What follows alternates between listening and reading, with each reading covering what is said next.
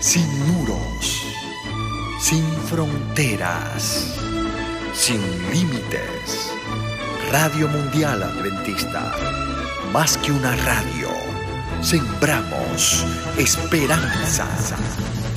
La historia de la libertad humana fue escrita con la sangre de un Dios que prefirió morir a vivir sin ti. Él te invita a ver su amor durante esta serie. Amor escrito con sangre. Mirad a mí y sed salvos todos los términos de la tierra, porque yo soy Dios y no hay otro. Su Hijo Jesús es quien nos atrae. Es suficiente con solo mirar. Y yo, cuando sea levantado de la tierra, a todos atraeré a mí mismo. Todo aquel que es de la verdad, oye mi voz. Radio Mundial Adventista presenta la serie Amor escrito con sangre con el pastor Félix Coronado.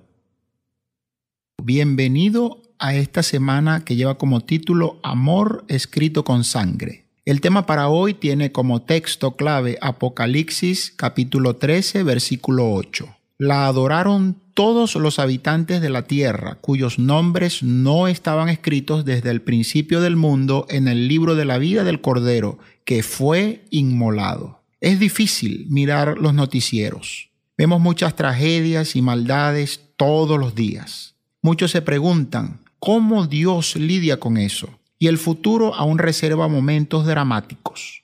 El tema de Apocalipsis 13 es el fin del gran conflicto entre el bien y el mal vivenciado en nuestro planeta. De un lado está la bestia, un monstruo simbólico, con siete cabezas y diez cuernos. Por medio de ella el dragón, que es Satanás, busca la adoración. Del otro lado tenemos al Cordero que fue muerto desde la fundación del mundo y por eso es digno de recibir la alabanza, la honra, la gloria, el poder por los siglos de los siglos. Nuestra respuesta sobre a quién vamos a adorar decidirá nuestro destino eterno. El Cordero y el Dragón son los dos protagonistas del gran conflicto que se ha extendido por milenios y que tuvo su origen en el templo o santuario donde habita Dios. Vamos a descubrir entonces cómo ocurrió esto. Para ello nos plantearemos la pregunta, ¿dónde habita Dios? Decenas de textos en la Biblia afirman que existe un templo o santuario en el cielo, la morada de Dios. Moisés escribió, mira desde tu morada santa, desde el cielo, y bendice a tu pueblo Israel, y a la tierra que nos has dado como juraste a nuestros padres, tierra que fluye leche y miel. David afirmó, Jehová está en su santo templo, Jehová tiene en el cielo su trono. Y el mismo salmista enseña, porque miró desde lo alto de su santuario, miró Jehová desde los cielos a la tierra para oír el gemido de los presos, para soltar a los sentenciados a muerte. En la Biblia, las palabras santuario, templo, tabernáculo representan la morada de Dios, ya sea en el cielo como en la tierra. Estas pueden señalar al santuario construido por Moisés, después de liberar al pueblo de Israel del cautiverio egipcio, o al templo construido por Salomón en Jerusalén, y otras veces señalan al santuario que existe en el cielo, del cual el terrenal era solo una copia. ¿Qué actividades entonces tienen lugar en el templo o santuario celestial? La Biblia menciona varias actividades y estas pueden ser divididas en dos fases específicas, antes y después del surgimiento del mal y el pecado. El templo o santuario celestial es la propia morada de Dios, el lugar en el que Él habita. Juan vio el santuario de Dios que se encontraba en el cielo, según se registra en Apocalipsis 11, 19. En Hebreos descubrimos que el verdadero santuario y tabernáculo fue construido en el cielo por Dios y no por el hombre, según se encuentra en Hebreos capítulo 8 versículos 1 y 2. Y en el versículo 5 encontramos que el propio tabernáculo que Moisés erigió fue hecho según el modelo celestial. El templo o santuario celestial es también un lugar de adoración, por eso tenía una función litúrgica. El Salmo 150, versículo 1 dice, Alabad a Dios en su santuario, alabadlo en la magnificencia de su firmamento. El Salmo 134, 1 y 2 invita, mirad, bendecid a Jehová, vosotros todos los siervos de Jehová, los que en la casa de Jehová estáis por las noches, alzad vuestras manos al santuario y bendecid a Jehová. De modo que tenemos que hacernos ahora la pregunta, ¿qué acontecimiento en el santuario celestial afectó entonces el orden del universo? De acuerdo con el profeta Ezequiel, el mal tuvo su origen en el propio templo o santuario celestial. En su libro, usando la figura del rey de Tiro, una importante ciudad comercial del mundo antiguo, él compara a ese rey con Satanás. El rey de Tiro entonces funciona como un tipo de Satanás. El profeta escribió, Tú, querubín grande, protector, yo te puse en el santo monte de Dios, y ahí estuviste y en medio de las piedras de fuego te paseabas. Perfecto eras en todos tus caminos, desde el día en que fuiste creado hasta que se halló en ti maldad. La expresión querubín protector o querubín cubridor indica que ese ser angelical había sido ungido o dedicado por el propio Dios para estar lo más cerca posible de él. Note usted que ese ser angelical era ungido para cubrir el trono de Dios. La palabra ungido viene de la misma palabra para Mesías, un término que fue reservado luego para Jesús como el ungido de Dios para salvarnos. Jesús, el ungido, vino para destruir el mal causado desde tiempos antiguos por ese querubín ungido. El profeta también dice que el querubín permanecía en el santo monte de Dios expresión que representa la sede del gobierno divino, o sea, el propio santuario celestial. Esto quiere decir que el mal surgió en el santuario celestial y es allí donde debe ser resuelto. Lucifer había sido el querubín cubridor, había estado en la luz de la presencia de Dios había sido el más alto de todos los seres creados y el primero en revelar los propósitos de Dios al universo. Misteriosamente, el mal comenzó a surgir en el corazón de este importante ser angelical. Ezequiel revela, se enalteció tu corazón a causa de tu hermosura, corrompiste tu sabiduría a causa de tu esplendor. El mal que había surgido en el corazón de aquel ángel tenía que ver con una admiración de sí mismo, el orgullo, la exaltación propia. Además de eso, ese ángel hizo tratos comerciales en el santuario celestial. Con tus muchas maldades y con la iniquidad de tus tratos comerciales profanaste tu santuario, dice el profeta. Aquí las profecías relacionan las prácticas corruptas del comercio del rey de Tiro con el comercio corrupto del querubín rebelde. En un primer momento, el mal surgió en su corazón. Luego empezó a intentar convencer a los demás ángeles a seguirlo en su rebelión contra Dios. En el libro de Apocalipsis, el dragón arrastra con su cola la tercera parte de las estrellas del cielo, que son un tercio de los ángeles.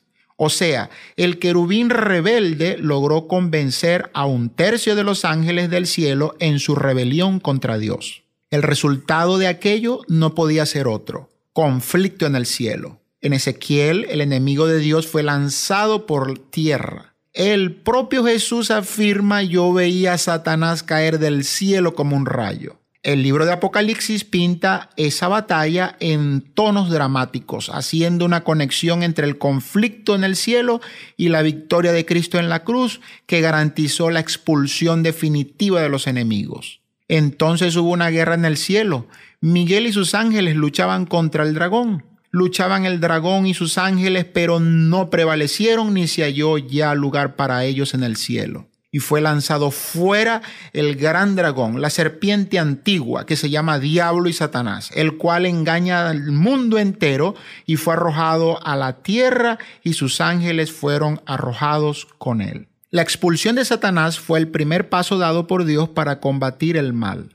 Además de ser la sede del gobierno divino, el santuario servía para la adoración a Dios pero también se convirtió en el centro mismo de la obra de Cristo en favor de los hombres. Ahora veremos cómo es que ese conflicto cósmico iniciado en el cielo afectó entonces nuestro planeta. La rebelión de Satanás es anterior a la creación del planeta Tierra. El surgimiento de este mundo ocurrió en medio del gran conflicto entre Jesús y Satanás. En juego estaba el propio Señor, que era acusado constantemente por Satanás de ser un Dios tirano que limitaba la felicidad y libertad de sus criaturas. Al final, Satanás tenía razón. Así como siempre Dios permitió que cada ser creado por Él, ya fuese ángeles o personas, analizaran y decidieran pero también hizo un llamado a sus corazones. Después de todo, solo existe amor cuando hay libertad. Nadie puede ser forzado a amar. Dios no fuerza ni engaña a nadie. Adán y Eva eligieron creer en un animal usado como marioneta por Satanás, que los engañó, prometiendo que serían como Dios. Dieron lugar a la desconfianza y también se rebelaron contra el Creador a pesar de que Él les había dado la vida con tanto amor y cariño. Al rebelarse contra Dios, que era la vida, se volvieron mortales. En una alegoría sería lo mismo que los smartphones se rebelaron contra las fuentes de energía y decidieron funcionar de forma independiente, solo con la carga de las baterías. En algún momento esos aparatos se apagarían Así ocurre con nosotros desde que nuestros primeros padres pecaron. Recibimos el pecado y la muerte como herencia. Por tanto, como el pecado entró en el mundo por un hombre y por el pecado la muerte, así la muerte pasó a todos los hombres por cuanto todos pecaron. Sin embargo, a pesar de la ingratitud humana, Dios no se dio por vencido con nosotros. Nuestro destino sería la muerte eterna, pero Dios ya tenía un plan para salvarnos. Como vimos al principio, Jesús es el Cordero que fue inmolado. Cuando surgió el mal, Cristo ya estaba comisionado para salvarnos por medio de su muerte en la cruz. Cuando el mal surgió, la gracia y el perdón ya estaban listos, así como los bomberos están preparados para cualquier emergencia. Dios nunca es tomado por sorpresa. Es un Padre amoroso que no se da por vencido con sus hijos y tampoco se da por vencido contigo. Aquí vemos el plan de redención en el que la propia divinidad se sacrifica por la humanidad. Imagina eso. ¿Existe mayor prueba de amor? Satanás acusaba a Dios por ser tirano, pero Dios reveló en la práctica hasta qué punto estaba dispuesto a ir para salvarnos. Él no se restringió a palabras escritas con tinta y papel, fue más allá. Con el rojo vivo de su sangre escribió en la cruz del Calvario su amor por ti y por mí. En Jesús y su sacrificio, la gracia solo fue manifestada, pues existía desde siempre en el corazón y en los planes de nuestro Dios. El apóstol Pedro declara que somos salvos con la sangre preciosa de Cristo. Él estaba destinado desde antes de la fundación del mundo, pero ha sido manifestado en los últimos tiempos por amor de nosotros. El propio Hijo de Dios se ofreció para asumir toda la culpa y resolver el problema del pecado, y por eso Juan en Apocalipsis declara, el cordero que fue inmolado es digno de tomar el poder, las riquezas, la sabiduría, la fortaleza, la honra, la gloria y toda la alabanza. Debemos estar infinitamente agradecidos por ese amor divino que nos restaura y nos salva. El pecado entonces surgió en el universo con un ángel cubridor en el propio santuario celestial. Aún así, Dios no fue tomado por sorpresa. En ese mismo santuario el pecado empezó a ser resuelto. En el instante exacto en que surge el mal, la gracia divina ya estaba disponible mediante la sangre derramada del Cordero, muerto desde la fundación del mundo, podemos tener la esperanza de la vida eterna. El amor de Cristo nos constriñe, nos motiva. No podemos ser indiferentes al amor de Dios que demuestra un amor tan inmenso y tan allegado a nosotros. Aún hoy, Él no fuerza a nadie a amarlo, pero invita, llama a la puerta del corazón y ¿cuál será tu respuesta? Acepta hoy la invitación de Jesús. No seas rebelde, abre tu corazón para que Cristo vive en él y le dé su perdón, confianza y paz. Será hasta la próxima cuando estudiaremos juntos el tema titulado Cristo nuestro sustituto. Que Dios te bendiga.